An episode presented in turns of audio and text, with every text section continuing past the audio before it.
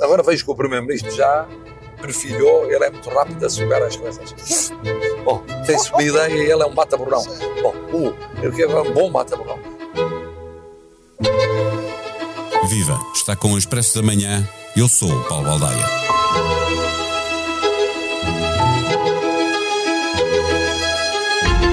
O Partido Socialista tem pela frente quatro anos de maioria absoluta e ela serve-lhe para controlar o Parlamento, mas vale de pouco na rua, onde a esquerda joga bem com os sindicatos e onde a extrema-direita quer aproveitar o descontentamento social para impor a sua presença. É também na rua que Marcelo Rebelo de Sousa se sente à vontade, mas falta saber para que lado se vai inclinar. Se as coisas se complicarem e ele próprio começar a ser alvo de alguma contestação popular, o presidente pode ser tentado a pensar que chegou a hora de descolar do governo. Partido e Executivo preparam-se para aparecer em força em setembro, mostrando quem tem o poder de decidir. Mas o PS e o Governo têm de começar a defender-se de si próprios, evitando tiros nos pés, como o despacho do aeroporto de Pedro Nuno Santos ou a contratação de Sérgio Figueiredo por Fernando Medina. Neste episódio, conversamos com Liliana Valente, jornalista do Expresso que acompanha a atividade governativa. O Expresso da Manhã tem o patrocínio do BPI. A igualdade de oportunidades pode mudar o mundo. O BPI é o patrocinador oficial das seleções e do futebol feminino. Banco BPI SA. Registado junto do Banco de Portugal sob o número 10.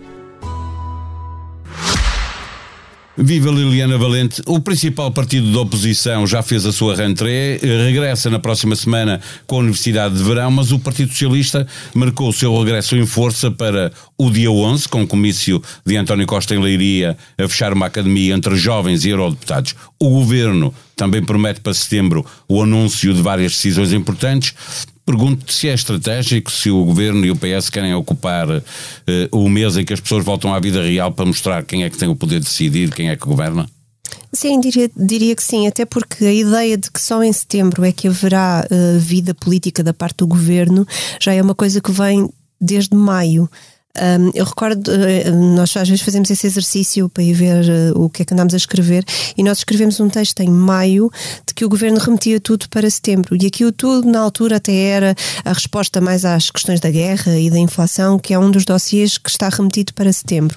Ora, António Costa, um, daquela avaliação que nós temos feito, é que, uh, tendo em conta até os problemas internos que ele teve neste início de governo e depois o, o, no país vai a banhos em agosto, portanto portanto não, não existe, não havia ali uma necessidade de forçar um, uma entrada tão temprana, não é? Então Acho que António Costa sempre teve essa ideia de que, que em setembro já tem mais dados sobre inflação, sobre o crescimento económico, um, também já tem mais certezas uh, sobre os indicadores que depois lhe permitem fazer o orçamento do Estado e, portanto, empurrou tudo para, para, para e, setembro. Verdadeiramente a legislatura parece que começa ali, não é? Porque é a partir daí há quatro anos pela frente, não é? Exatamente. E quatro orçamentos.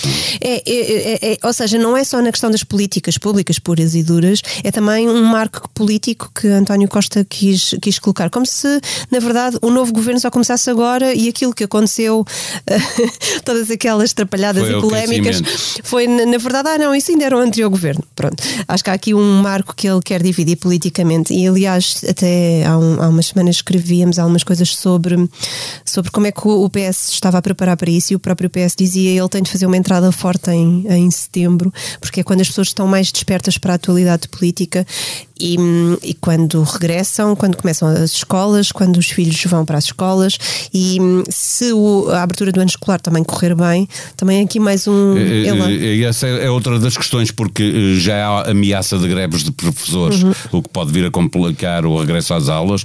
É um mês em que se começam a definir as linhas gerais do, eh, do orçamento, com decisões sobre eh, aumentos salariais, pensões, num ano de, de inflação altíssima. Há no governo a consciência de que este ano tem tudo para regressar a uma tensão social que verdadeiramente este governo de António Costa nunca viu, não é? Porque com a geringonça não houve e os tempos eram bons. E depois houve a pandemia e, e portanto também não houve por outro tipo de restrições.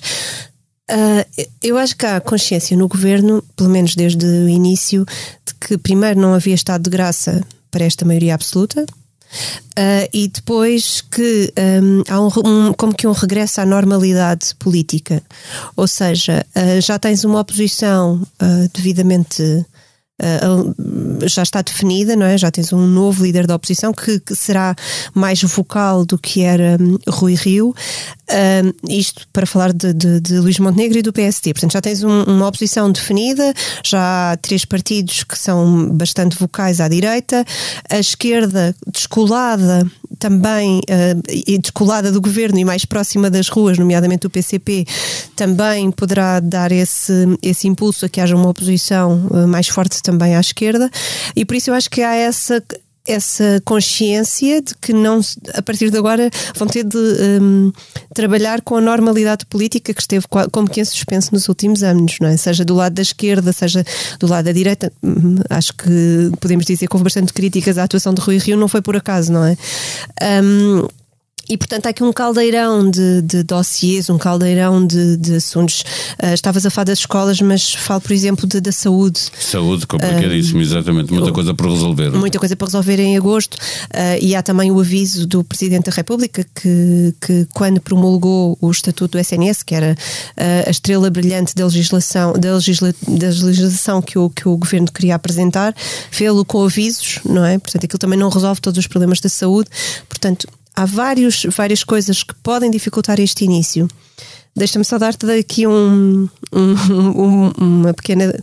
que é. O que eu acho, primeiro que tudo, é que António Costa, antes de enfrentar tudo isto, tem um primeiro desafio que é interno que é organizar-se. Eh, eh, estás a, levantar, eh, estás a levantar dois problemas, mas vamos por aí exatamente, porque nesta altura parece a liderança da oposição mudou, mas ainda não uhum. se afirmou totalmente, a esquerda ainda não mostrou o que é capaz de fazer na rua, parece que o PS e o governo têm de se preocupar antes de mais de defender-se de si próprios, não é? Sim.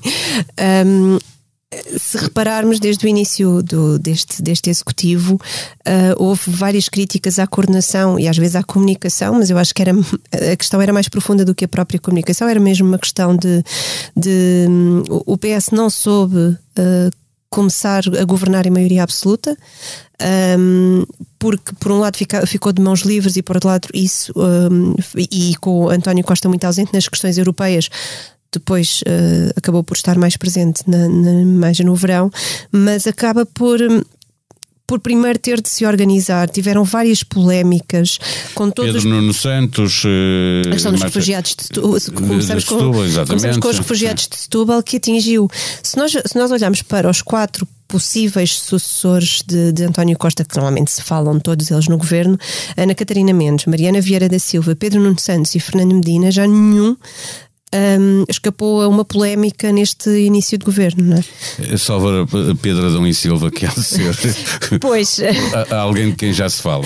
Eu tenho algumas dúvidas em colocar Pedro Adão e Silva neste, neste lote, não só pela vontade do próprio, que ainda nem sequer é militante, que já não é, ou pelo menos que retirou a militância, como do próprio PS, não é?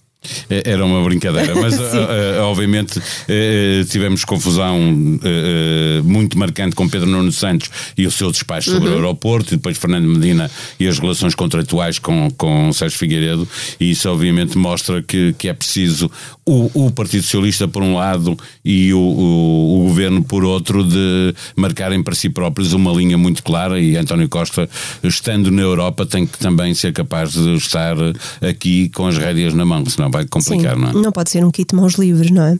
O que de, o, no início do executivo, o que deu muito Uh, o que nós conseguimos perceber, até falando com governantes e, e, socialistas, era que os ministros estavam muito a agir por conta própria, porque ou não agir, atenção, porque, ou seja, uh, tivesse, o, o, caso, o expoente máximo foi, foi a assinatura de um despacho do, do, do Ministério das Infraestruturas, não é, por Pedro Nuno Santos, uh, à revelia do, do Primeiro-Ministro. Mas depois também tiveste o, o, o reverso, que é uh, uma paralisação de muitos ministérios uh, por não conseguirem chegar à fala. Sim, o Expresso escreveu isso, que havia ministros uh, que esperavam fila, que, pelos debates na Assembleia para poderem falar com o Primeiro-Ministro, não é? Porque era difícil. E, portanto, António Costa uh, acho que percebeu que tinha ali um problema de coordenação política e isso será a primeira coisa a fazer agora nesta rentrée. Ele vai querer mostrar que é ele o chefe, que é ele que tem o controle dos dossiês e, portanto, esse acho que é o primeiro, o primeiro grande desafio. Eh, para fecharmos a nossa conversa, eh, e entra sempre nestas conversas Marcelo Rebelo de Sousa, Presidente da República, ele definiu-se a si próprio na entrevista a Francisco Pinto Balsemão como picador de balões para esvaziar momentos de, de tensão. Olhas para esta relação entre Marcelo e, e, e António Costa, ele continuará a ser um aliado do governo em defesa da estabilidade, eh, agora a estabilidade social, ou António Costa também tem que começar a olhar para trás do ombro? Com Marcelo é sempre imprevisível, não é? Uh, na ótica do PSD, uh, Marcelo tem posto a mão por baixo de, de António Costa sempre que pode. E a verdade é que, na, naqueles grandes dossiês que nós temos vindo a falar, um, Marcelo esteve alinhado com, com o Primeiro-Ministro e com o Governo. Um, nada, nada. Porque, na verdade, Marcelo não queria fazer o papel da oposição, tendo agora, tendo agora o PSD um, um líder. De qualquer maneira, é muito cedo também para isso, mesmo pôr Marcelo a dar corda à oposição certo. a quatro anos de eleições. É, é sim, também é cedo. Um, apesar do mandato do Presidente acabar um bocadinho antes, uh, mas sim, ainda não, se calhar é cedo, até porque ele também quer perceber uh, como é que Luís Montenegro fará o seu, a, sua, a sua oposição. Mas eu acho que sim, que António Costa, na verdade, porque dada a imprevisibilidade do, do nosso Presidente da República, que tem ali um, uma questão. Uh, até porque Uh, Marcelo Rebelo de Sousa colocou, uh, ou colocou-se ao lado do governo nesta questão de, das, das medidas, sobretudo das da resposta à inflação, ou até uh, já se colocou a questão das windfall taxes, um, colocou um bocado ao lado e, do Marcelo governo. Apontou mais para as empresas, não é? Uh, para a responsabilidade tem social, leitura, exatamente. aquilo que ele disse, não é? Sim, tipo, tem... não façam nenhum imposto extraordinário, deixem as empresas resolver, ou uh, façam se não houver caminho nenhum. Sim, mas da parte do governo também havia ali aquela ideia de que, ok, estude-se, estude-se, mas sim, vamos sim, guardar exatamente. este trunfo. O governo também não está muito, isto que fica assim não está com, muito interessado. Fica assim com pressão, mas também pôs a mão por baixo na questão da Endesa, uh, daquele conflito que houve com a Endesa, um, e eu acho que, e, sobretudo, colocou a mão por baixo nesta estratégia, na parte mais geral de António Costa, de deixar tudo para setembro. Um, e ele, ele espera por setembro para que aqui haja alguma coisa. Agora, não me espantaria que em setembro, depois de apresentadas várias coisas, desde a resposta à inflação, desde a questão da crise da energia, de como é que nós vamos responder à redução, à necessidade de redução de energia um, em 7%, ou um, outras coisas, como uma coisa que, que o Marcelo tem falado bastante, que é a aceleração do PRR, ele vai olhar para todas estas coisas que vão ser feitas em setembro e nós sabemos que não vai, não vai ficar vai, calado. Vai não é? tirar a temperatura. e vai tirar a temperatura, exato. A bola continua a rolar e o podcast de Duarte Gomes, A Culpa é do Árbitro, está aí para lhe explicar as regras do desporto mais popular e para comentar a atuação dos árbitros nos jogos mais marcantes da jornada. Novidade de agosto, o podcast Brasileiros. Que tal? No episódio de hoje, Cristiana Martins conversa com o jornalista e ambientalista Fernando Gabeira. E às quartas-feiras, leva já bem mais de 100 episódios, Money, Money, Money, o podcast de economia, assinado por João Vieira Pereira e João Silvestre, em análise os mais diversos temas económicos, políticos e sociais, como entram nas nossas vidas e principalmente como mexem com as nossas carteiras.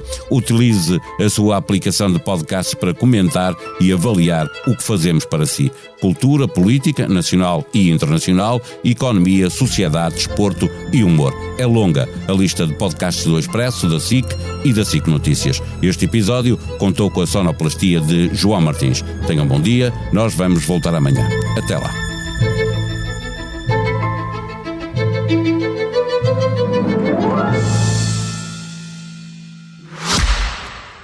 Expresso da Manhã tem o patrocínio do BPI.